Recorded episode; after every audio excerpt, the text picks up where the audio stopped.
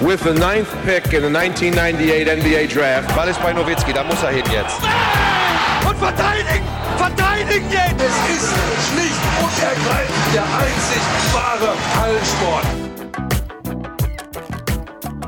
Und über den wollen wir reden in einem Basketball.de Podcast. In dieser Ausgabe hört ihr ein Interview mit Trey Bell Haynes von den Hakrom Merlins Kralsheim. To the English-speaking audience, we'll come to the interview with Trey Bell Haynes in a second. Kurz über die Themen, die wir besprechen. Im ersten Teil geht es über die bisher so erfolgreiche Saison der Kralsheimer. Wir sprechen über das System von Coach Thomas Isalo, Bell Haynes Spiel und was er sich dabei von Tony Parker abgeschaut hat. Nachdem Trey seine bisher besten Gegenspieler in dieser Saison nennt, sowohl offensiv wie defensiv, geht es um das Thema Mental Health. Das hatte für Trey schon zu College-Zeiten eine große Bedeutung und tut es auch noch jetzt. Zumal Spieler aus Nordamerika, die hier in Europa spielen, einige Herausforderungen zu bewältigen haben. Und nun viel Spaß bei den 40 Minuten Interview mit Trey Bell Haynes. So, um, Trey, would you go on a long hike with your coach uh, Thomas Isalo across the Canadian wilderness? Yeah, yeah, I think I think I would. Um, um, he's he's he's interesting. So there's there definitely be a lot to talk about. Um, just walking walking around now. I don't know how well we'd fare just walking in the, the wilderness. Me from I'm, I'm from a big city, so I'm not a very nature outdoorsy person. But I think it would be just uh, a fun time for the for the two of us just to to get to know each other and and spend some time together. Yeah, because uh, sources say you you did talk about the book Beyond the Trees by Adam Shoalts. Is that right? Um, I think that might have no, that was him. Yeah, yeah. He was yeah, he read he read that book and he, he told me about it a, a little bit, but I, I haven't read it. Okay, okay, yeah, got it. Um, so um, I recently talked with your coach um, about different topics, and I had the feeling like um, with him you can really talk about a variety of topics about non-basketball stuff as well. Um, like he mentioned as well um, that yeah he's getting influence as a basketball coach um, by other sports as well as he's reading like things about development of, of the formation in, in soccer and how the passing ga game developed in American football. Um, so, do you have the feeling that you can talk with him about a variety of topics as well, not not only basketball? Yeah, yeah, definitely. And I think that's part part of what, what makes him such a good coach. I think is it's it's easy to build build a relationship with him because a lot of the times like basketball doesn't even come up. You're just talking about life and experiences and yeah, like you said, stuff books he's read um, and where where he gets his inspiration from. So it's just he's someone that it's just really easy easy to talk to just because he's very knowledgeable and easygoing and obviously there's so much to talk about with him because it's not it's not all basketball all the time. Mm-hmm. yeah yeah got it. So um that's pretty interesting when we look at your career. There's some certain connection to finland i would say um in your in your first year um pro year in frankfurt. Um gordon herbert was your coach. He played and coached in finland and actually he coached your current coach Tuomas back then, and of course um, he's Finland, Tuomas, and then last year obviously you played in Finland. So is this just a, a fun fact, or does this let's say Finnish connection maybe helped you in some way to get like accustomed to your, your teams, your your um, coaching staff and stuff?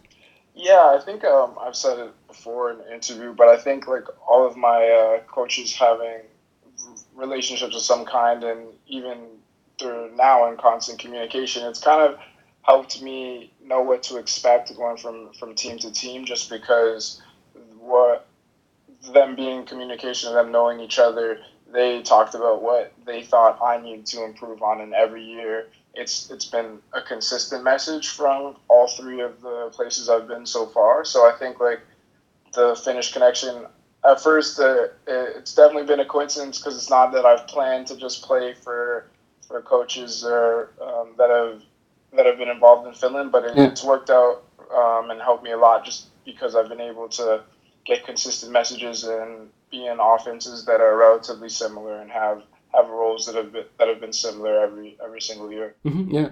So um, as I mentioned, your your first pro career was in Frankfurt. Um, it didn't end that well. You you did get injured with an ankle injury, and then Frank and you you both parted ways.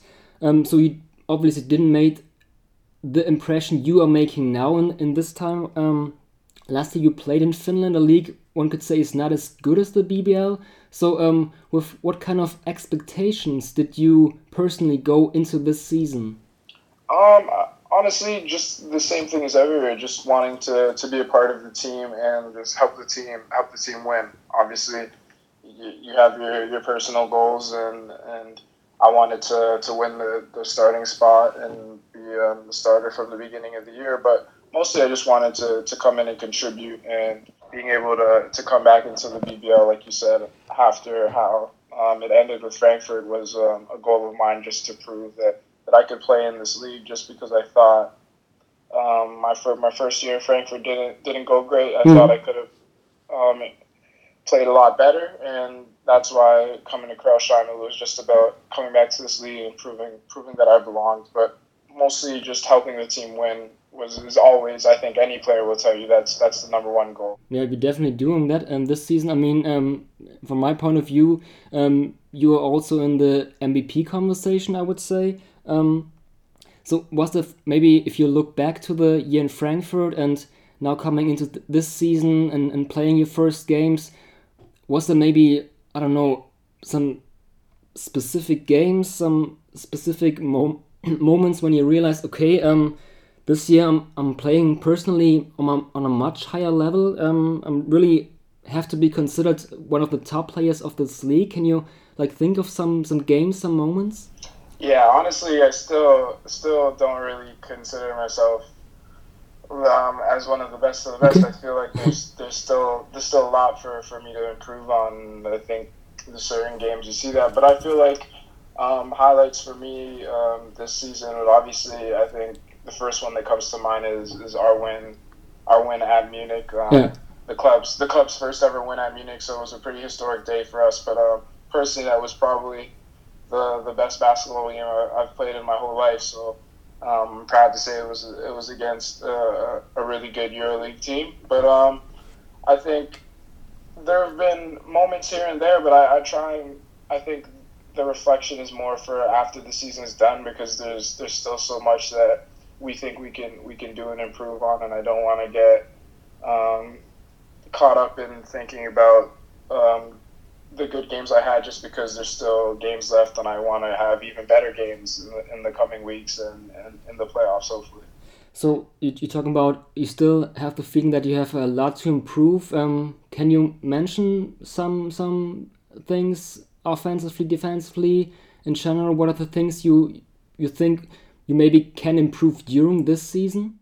Well, um, I think if you if you spoke to my coach, the first the first thing he would say is just my my defensive presence and just um, okay. being a being a better one on one defender and and affecting the game more defensively uh, as much as I do offensively. And we've talked about say, um, me being able to take a bigger bigger role defensively and help help the team in that sense. Offensively, I think um, turnovers uh, have been uh, an issue, especially the last couple weeks. So just taking care of the ball is something that I, that I need to get back to doing and do a better job at.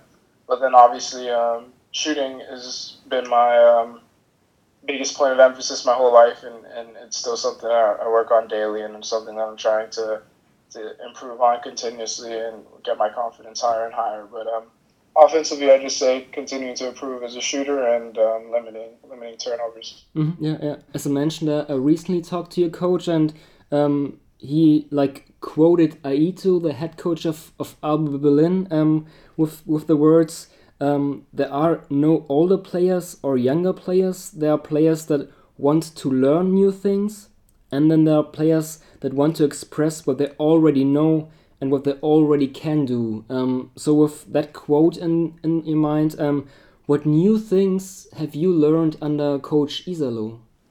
I mean, it, it's a long list, but I guess, um, I guess just just little things about. I think the biggest thing I've, I've taken from him is just the intensity that he mm-hmm. brings to the game, and I think every player will, will tell you that they play their hardest all the time, but um, Coach Iisalo has has done a great job of breaking down what you think was your hardest and pushing you to get to an even higher level of effort. And I think for the rest of my career, that's that's definitely something that I don't think I'll, I'll ever forget. But um, in a more specific, um, specific offensively related stuff, I guess um, just being able to play against different pick and roll coverages and, and the reads and understanding like what um, what each coverage will give up and where I should be looking versus like a hard hard show or big that drops. And yeah. I think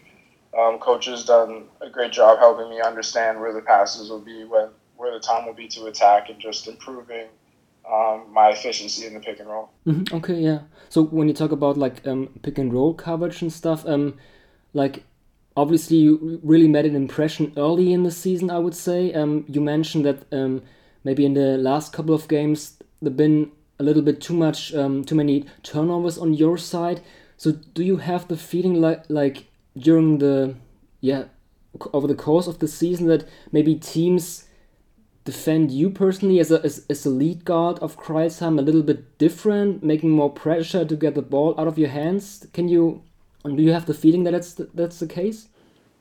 Yeah, I mean, I think just in general, like as the as the season season goes on, defenses defenses improve and, and get better, and teams are always taking taking steps forward. And even for us, when we when we play against Jalen Smith, Ludwigsburg, or guards like that, like we we try to focus on limiting them as much as as much as we can, taking away um, what they like to do. So yeah, I'd say that um, I would I would I wouldn't be surprised if, if teams have, have been doing that, but also just teams have been getting better and, and their defenses have been improving and at the same time I just have to have to improve as much if not more as other teams are so I can continue continue to be to be effective offensively for my team. Mm-hmm. You you mentioned like the intensity um, with with coach. Um, as I talked to him, um, yeah, we also get a little bit into detail about like his ideas, and um, I mentioned like this this 0.5 decisions to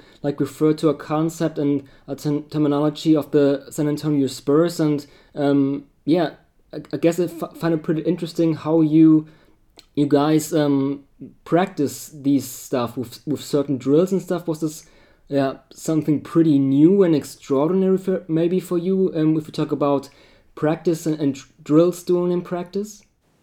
Um, I, I guess what was new is that I think all the there's never any wasted time in our practice. Every every drill we do, whether it's one on one, two on two, or offensive, defensive, has a specific function for when we're when we're playing five on five and in and in games and every situation that he puts us in, we I think all the players would tell you that we find ourselves in, in those situations multiple times in the game. And I think, um, obviously, all coaches try to prepare you for a game, but I think our practices do a really good job of putting you in game like situations without being in five on five. Like um, a lot of two on two and three on three drills we do, um, we're in those situations a lot. So I think from that from that sense, yeah, um, it's been it's been new that I haven't played for for a coach that has found a way to design drills that are so specific to game like situations. Mm-hmm. Okay, because um, coach mentioned like um, he talked about like um,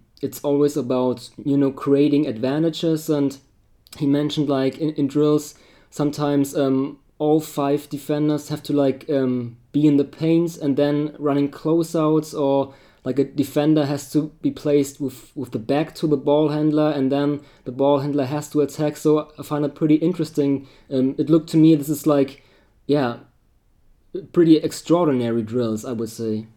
Yeah i think the, the way we play offense we, we try to force i guess defenses to, to scramble and a, a way to work on work on that from our perspective is just um, like you said the drill with the back to the ball like you you immediately have an advantage on the defense just because mm-hmm. obviously the defender doesn't doesn't know which way you're going and it's about capitalizing on on that advantage and not losing the advantage once once you once you have it and, and that's the way we try to play offensively five on five, create an advantage out of the pick and roll, and then score off off either the pick and roll or off the closeout passes out of the pick and roll, and it's that's something that a lot of his his drills designed to just once we get an advantage to, to keep the advantage, and we don't want to have to reset reset the offense. Mm-hmm.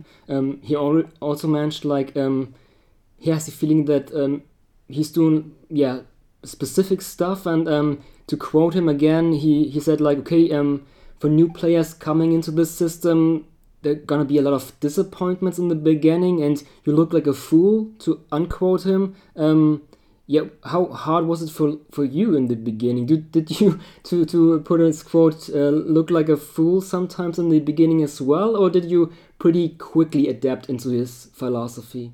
Um, I think I think I was uh, I was I was lucky that um, last year in Finland my um, my team ran the the same offense, okay, um, pretty much exactly the same, and so um, part of the reason coming to Crailsheim is that I would come into a system that I knew and I was I was familiar with. So I think for, for me, I, I, I was lucky in the sense that I, I knew what to expect offensively in terms of what um, what coach wanted and the positions that I that I'd be playing in. So maybe for me, I wouldn't say so much uh, as looking like a fool, but yeah. I mean, we just we just got um, Jermaine Haley recently um, signed with us and he's he's having a tough time catching up. Obviously, joining us at this point in the season, the team is so far ahead. So he's um, he's catching on now, but at the beginning he was re- really struggling with just the, the pace, and we all five guys kind of know where everyone's going to be, and when you put in a guy that doesn't know the offense perfectly, obviously that the he he struggled at at the beginning, but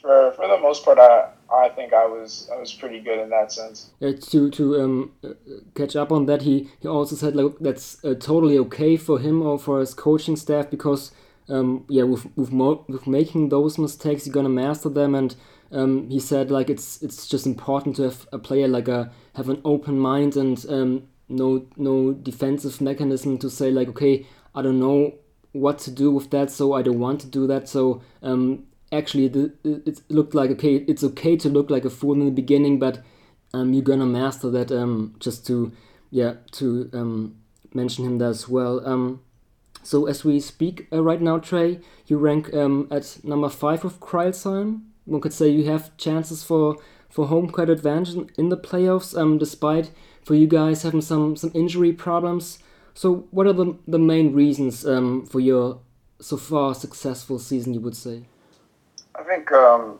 the, the biggest thing is, has been um, uh, defensive, the defensive intensity we, mm-hmm. we, try to bring we bring to every game. I feel like we've had games where we haven't we haven't shot well. There are only a couple of guys offensively have, have played um, played well, but we we've been able to win just by making making everything difficult for the other teams or wearing the other teams down. At, um, just at how hard how hard we work, and I think um, a game a couple weeks ago against um, Ludwigsburg where I mean they finished with I think 58 points. Yeah, yeah. That that sums up what I think all of us will say that defensively we're just bringing a different level of, of intensity and focus, or we're trying to bring a different level of intensity and focus every every single day, and that's what where we find we've been most successful this year.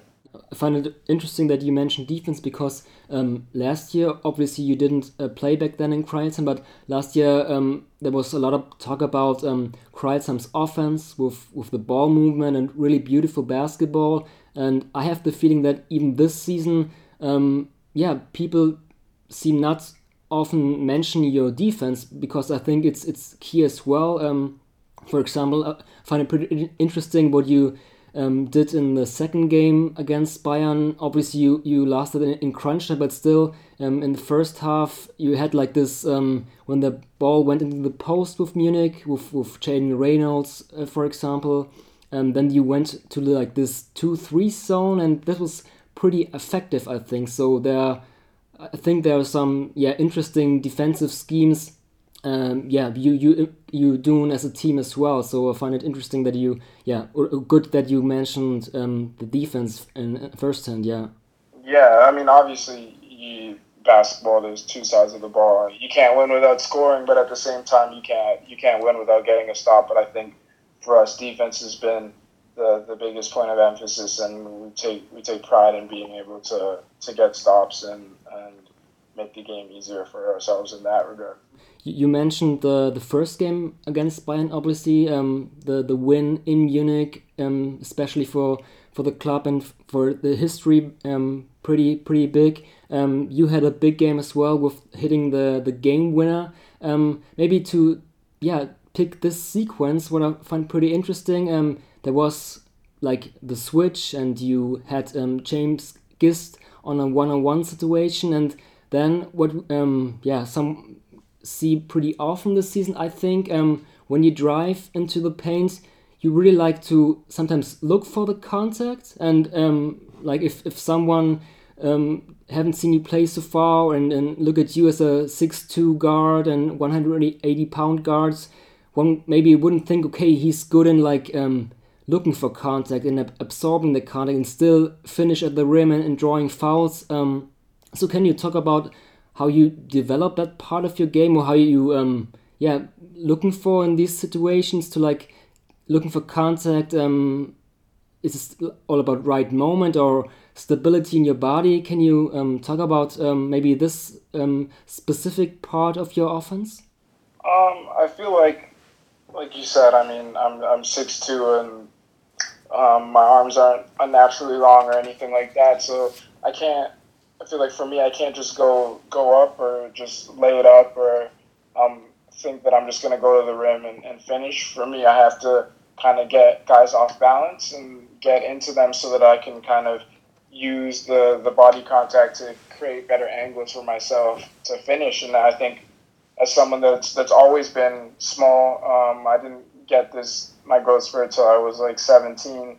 Um, so I've I've always had to find like quick ways or unique ways of just getting the ball up around around the rim, and it's something that I just spent spend a lot of time in doing and watching really really good guards, especially like NBA guards like Kyrie Irving and the way they they can they can score around the rim even though they're they're a lot smaller. Just trying to to copy that, but I think yeah, I just like creating body contact is, is important for me, especially against bigger guys, to get them off balance so that they can't block my shot or time it and really affect it. And then just having the body control is something that I think has come with just a lot of, of repetitions and a, a, lot of games. Obviously, I've been playing for, for a long time, so it's just something that after years and years and thousands and thousands of, of reps, you kind of just build up, and mm. the it's it just becomes kind of second nature. But for me, it's just I don't necessarily play to look for for fouls, but I look for the contact just to kind of make it easier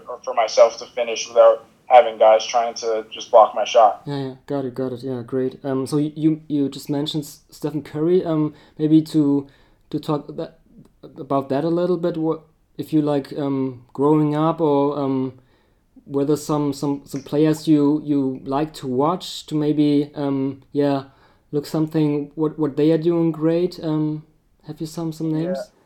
Um, I guess um, the first person that I, the first two guards that I ever really like idolized were um, Derrick Rose and um, Tony Parker. Okay. Um, yeah. Tony Parker, especially because he was someone that didn't shoot or didn't shoot a lot, a lot of jump shots, but was able to kind of get into the paint and get to the rim. And I yeah. think from him, like his his floater and teardrop was probably one of the the best ever, and it's something that I've tried to try to copy and make mine. And then um, Derrick Rose as well, just because of I mean when he when he was younger, just amazing to watch, and he was someone that just kind of inspired me to to be better and um, hope one day maybe reach the level that, that he was at. But he's just somebody yeah. that I that I really looked up to uh, when I when I was in yeah, yeah. when I was um, in high school and, and middle school, and somebody that I just watched a ton of. Mm-hmm, yeah. So now it's your it's your third year um, in in Europe. So does this maybe change in some way that you maybe um, look more to let's say EuroLeague guards because um, NBA in Europe it's a different game one could say and um,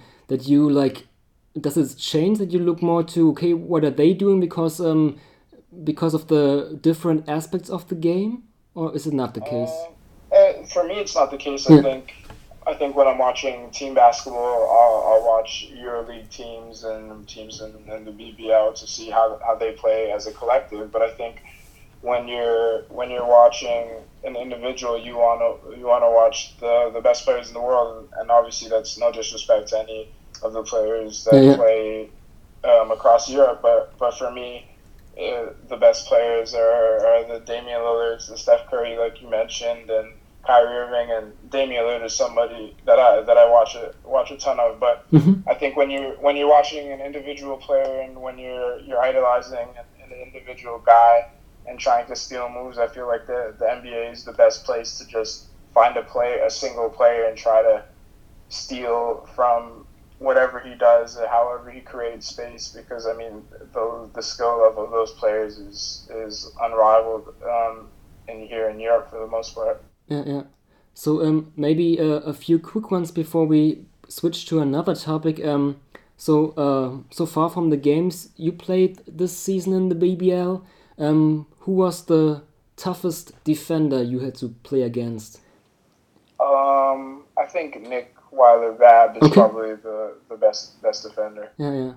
Okay, okay. I, I have to to be honest. Now I um have to think of the sequence um in the second game when he had the steal. Um, but it happens. Um, and and vice versa. Which which player was for you to toughest to guard?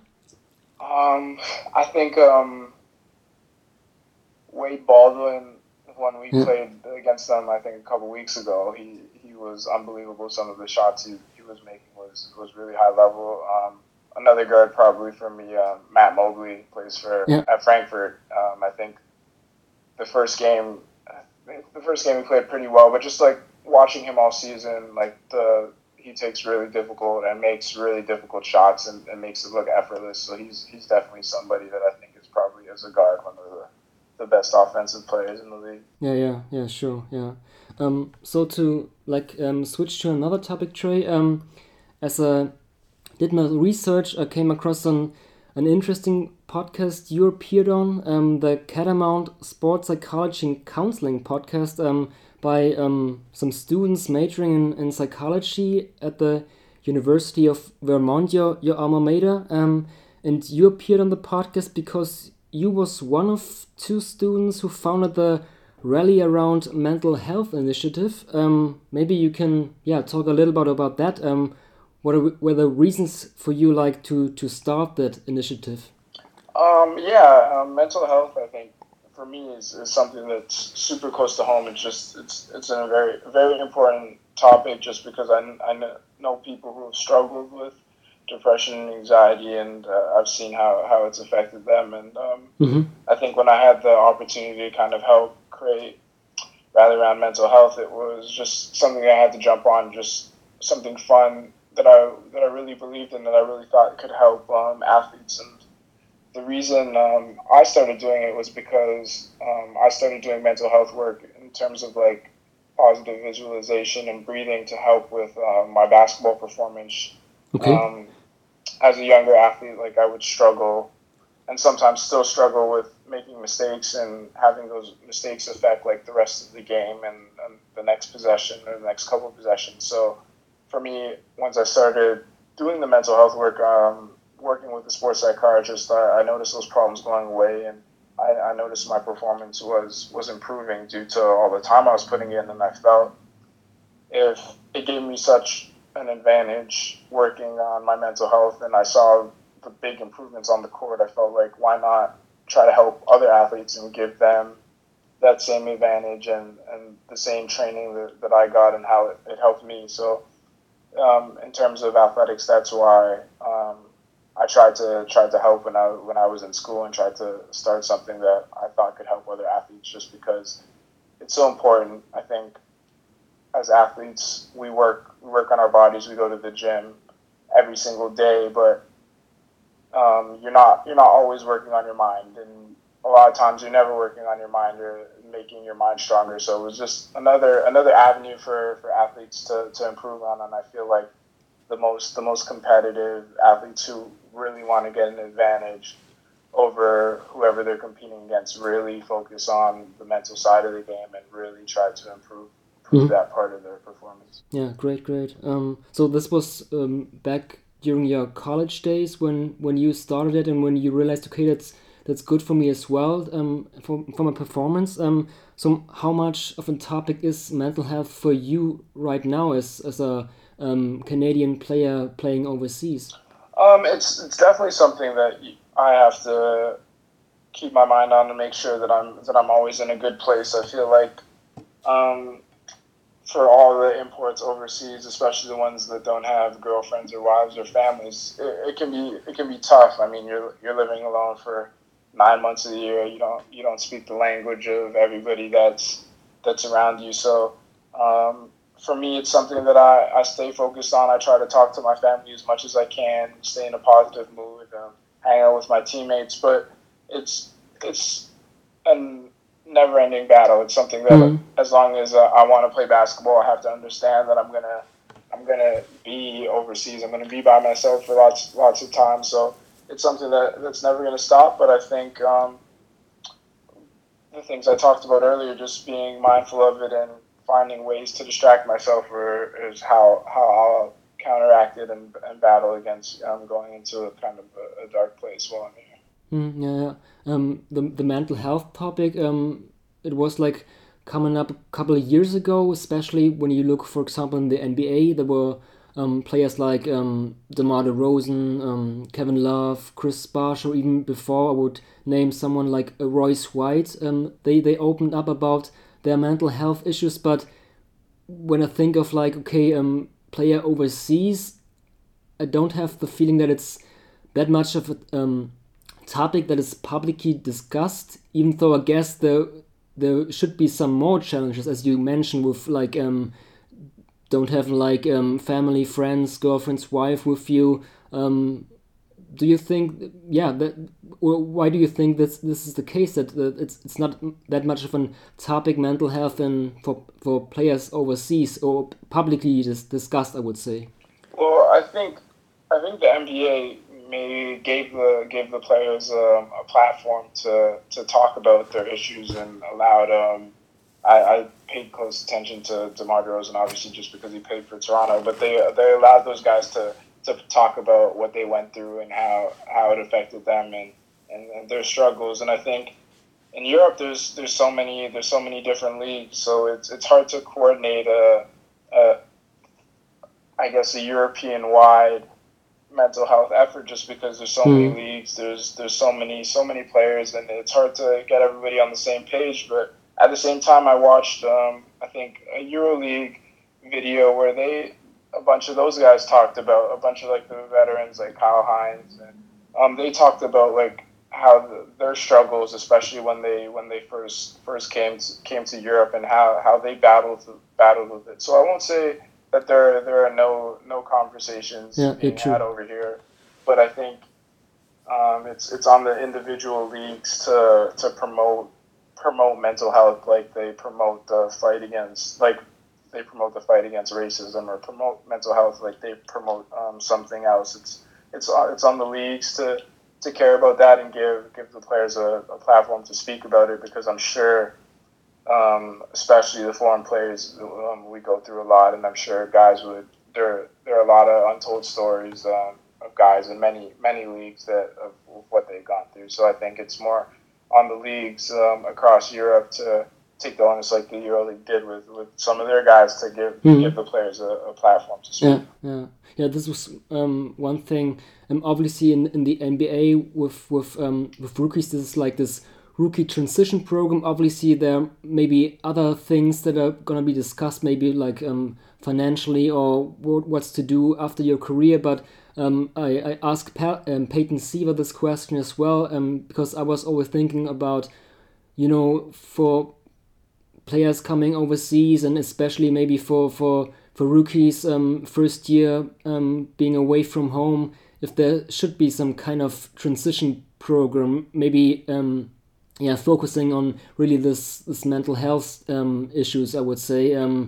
But he mentioned also that okay, it could be a little bit difficult with, with different leagues, and um, you know, in EuroLeague there aren't like that many rookies, for example. So it would be like maybe difficult to say okay who's really in, in, in charge to to look for that. Maybe the teams as well i don't know. It's it's probably not that easy i would say. Yeah i i, I agree. I think it, it's it's hard just because of international or the comp the international competitions as well as the different different domestic leagues. But i think the domestic leagues like germany spain italy etc they can they can put something in to help, like you said, rookies transition. I mean, um, I remember my rookie year, and it, it was tough, and I, I don't know exactly how um, the league could have helped me, but um, it's it's it's never easy for, for guys coming, leaving home and going going across the ocean. So I'm sure there, there could be something that could be done, but I think a lot of teams like with me when I was in Frankfurt, I had um, veterans, uh, Tez Robertson, Shawn Huff, Brady Heslip that, that took me under their wings and um, helped me feel just more at home and more comfortable in, in, a, in a new place. They checked on me. They, they went to eat with me, um, stuff like that. And I think the teams can do stuff, but teammates teammates know what, especially veterans, they know what the younger guys are struggling with. And, mm-hmm. and the teams the teams I've been on, the, the veterans have done an, an amazing job of just um, making me feel welcomed and making sure that I didn't need anything and that the, that I was being taken care of. And I think another way to, to counteract that is, is through teammates. And as long as teammates continue to take care of each other, then then it's it's less of a worry. Because so like you said, it, there, there's so many leagues, so it would be hard to make a uniform rule that mm. worked for every for every single league in every single country. But I think um, having good teammates and, and good veterans is, is a way to, to counteract that for sure. Yeah, yeah. So you, you mentioned obviously it was tough for you um, playing first year overseas. So from your own own experience or talking to like um, other other players, what do you think are like the yeah some of the main main challenges like players from from US from Canada from coming from college um, playing overseas? Um, what are the main challenges you would say?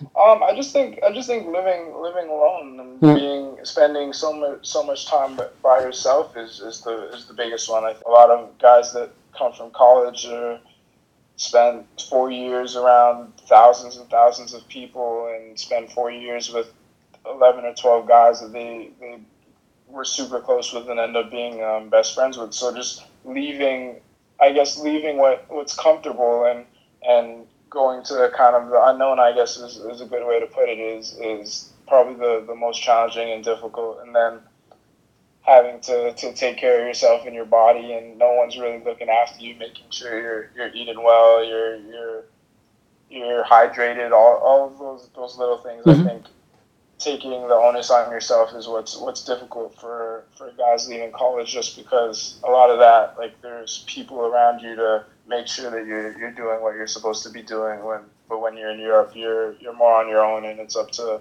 how disciplined you are to, to make sure that's all that you're doing the right things. Mm-hmm. Yeah, yeah. So um in tragic to, to come to an end of this podcast, um in in the players tribune there are all um yeah often like these letters to my younger self athletes are, are writing um let's say we go back to like the summer of 2018 and um young Trae, or you're still young, but it's um, 2018, um, like on the verge to, to start your pro career. If you would write such a letter now, um, what kind of advice would you give to your younger self? Um, I guess to keep it to keep it brief, I would say to, to myself, um, stay confident in, in yourself and don't ever doubt all the work and all the all the hard work and all the sweat that, that you've put into the game because um, as long as you keep that up, it, will it'll come back and, and you'll see it pay off eventually. Mm-hmm. Yeah, great.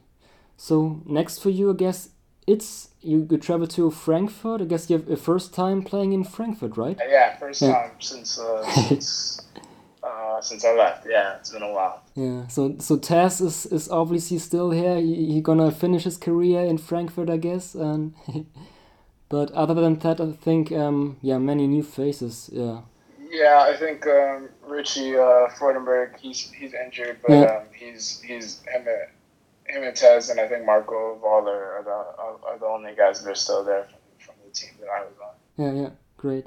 So, um, Trae, thank you very much um, for your time, and I wish you all the best for the rest of the season. Uh, thanks, thanks a lot. Thanks for having me. I appreciate it. And to you um, out there listening, thanks for, for tuning in, and um, you next time. With the ninth pick in the 1998 NBA Draft, Ball ist bei Nowitzki, da muss er hin jetzt. Und verteidigen! Verteidigen jetzt! Es ist schlicht und ergreifend der einzig wahre Hallensport.